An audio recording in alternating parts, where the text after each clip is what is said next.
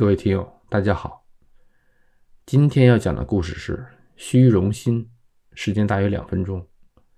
二战期间，美军反间谍部队有一名军官叫做伯尼·费德曼，在一次执勤中，他不幸被德军俘获。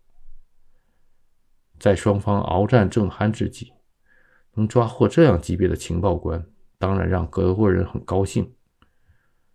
于是对他施以种种的威逼利诱、严刑拷打、反复折腾，费德曼都不为所动，以致一位德国审讯官在战后说起费德曼，认为大概他愿意让我们折腾他，这样可以给他机会成为英雄。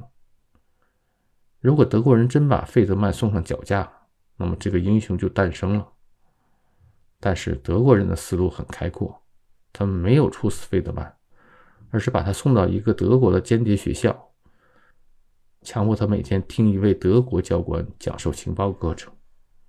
当然，这个德国人是带着日耳曼人的傲慢来授课的。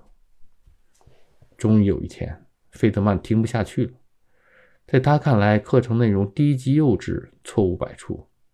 他主动讲起了英美情报机关如何组建情报网，还向德国人提出了改进其情报网的建议。你对今天的故事有什么看法？请在评论区留言。今天的节目就到这里，谢谢大家。